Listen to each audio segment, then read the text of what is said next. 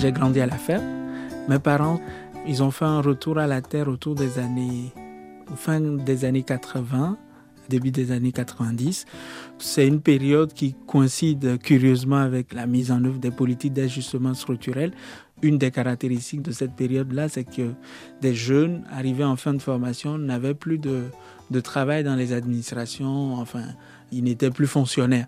Donc c'est à ce moment-là que mes parents ont fait un retour à la terre.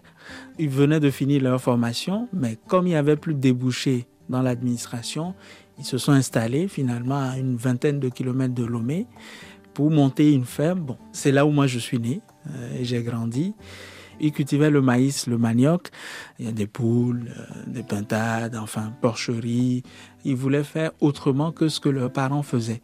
Mes grands-parents sont, enfin des deux côtés, sont agriculteurs, donc euh, oui, mieux valoriser, donc faire de l'agroécologie. Ils emploient toujours d'ailleurs des fumiers, faire le compostage et faire de la formation aux agriculteurs aux alentours de cette ferme-là. Bah, le regard qu'on porte sur l'agriculture euh, en Afrique, c'est un métier salissant ou enfin c'est pas glorieux, enfin c'est pas valorisé. Il faut se confronter à ce regard-là. Mais ce dans quoi mes parents se sont inscrits en tout cas, cette femme-là, globalement, Sichem, c'est de faire autrement, de faire autrement et d'en vivre dignement. Et alors, ça a été quoi votre moteur, votre déclic pour vous dire je vais faire la même chose que mes parents? Une fois mon, euh, le bac obtenu, le choix c'était entre soit médecine ou soit agro. Enfin, c'était évident. Donc bon, j'ai pas été retenu en médecine et c'était une bonne chose parce qu'avec le recul aujourd'hui, je me dis si j'étais médecin, bon, enfin, je ne sais pas si je serais autant épanoui. Pour moi, il me faut une connexion avec une activité qui me fait mettre les mains dans la terre. Même si j'ai des responsabilités aujourd'hui qui sont un peu administratives, euh, voilà, et tout ça, j'essaie, enfin, dans mon emploi du temps, d'avoir du temps pour aller faire un repiquage, par exemple. Donc, typiquement, mettre la main dans la terre. Donc j'ai fait une formation de trois ans en sciences euh, agronomiques à Lomé. J'ai passé deux années euh, d'études à Montpellier. Montpellier, c'est dans le sud de la France?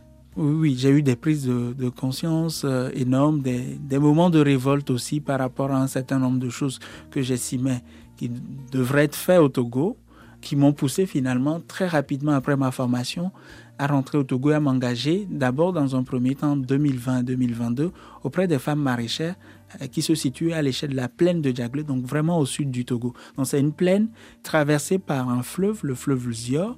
Avant la mise en œuvre de ce projet, ce qu'on a constaté, c'est qu'il y a une forte mobilisation d'intrants de synthèse des herbicides, le glyphosate, le NPK, qui sont mobilisés dans la production agricole et qui ont un impact sur le fleuve.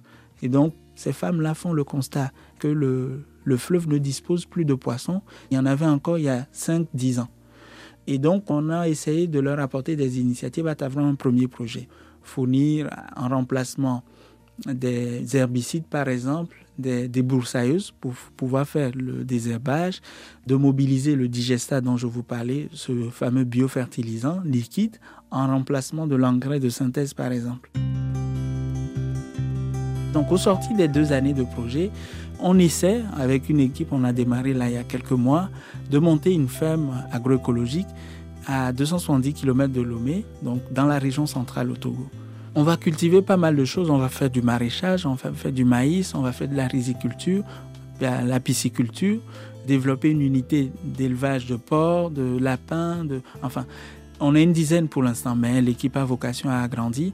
Et derrière, on pense greffer, c'est ce qu'on va faire là à partir de l'année prochaine, des actions de formation pour former des agriculteurs finalement de la zone, essentiellement aussi des femmes d'ailleurs. Dans la grande majorité, dans la localité où on essaie d'implanter ce centre agroécologique Ecofoda, ils mobilisent des désherbants chimiques. Donc l'idée c'est de trouver des alternatives donc des fertilisants naturels Voilà, de, ou des outils, une débroussailleuse ou un motoculteur. Motoculteur, c'est un engin qui va permettre à, à la fois labourer, mais aussi aérer le sol, sous-soler, enfin, à la différence d'un tracteur, ça nécessite une force humaine aussi de traction.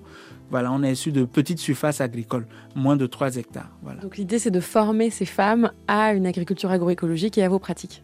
Exactement. Et derrière, à pouvoir valoriser cette production agroécologique-là pour qu'elle puisse en vivre dignement. Voilà.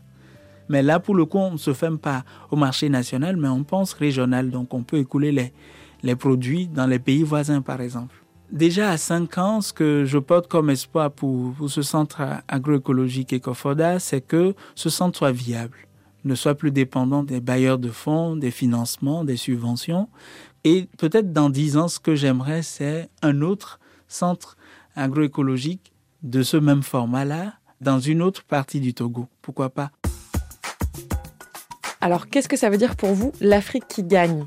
Pour moi, l'Afrique qui gagne, c'est une Afrique qui vit de ses ressources, qui arrive à valoriser ses ressources.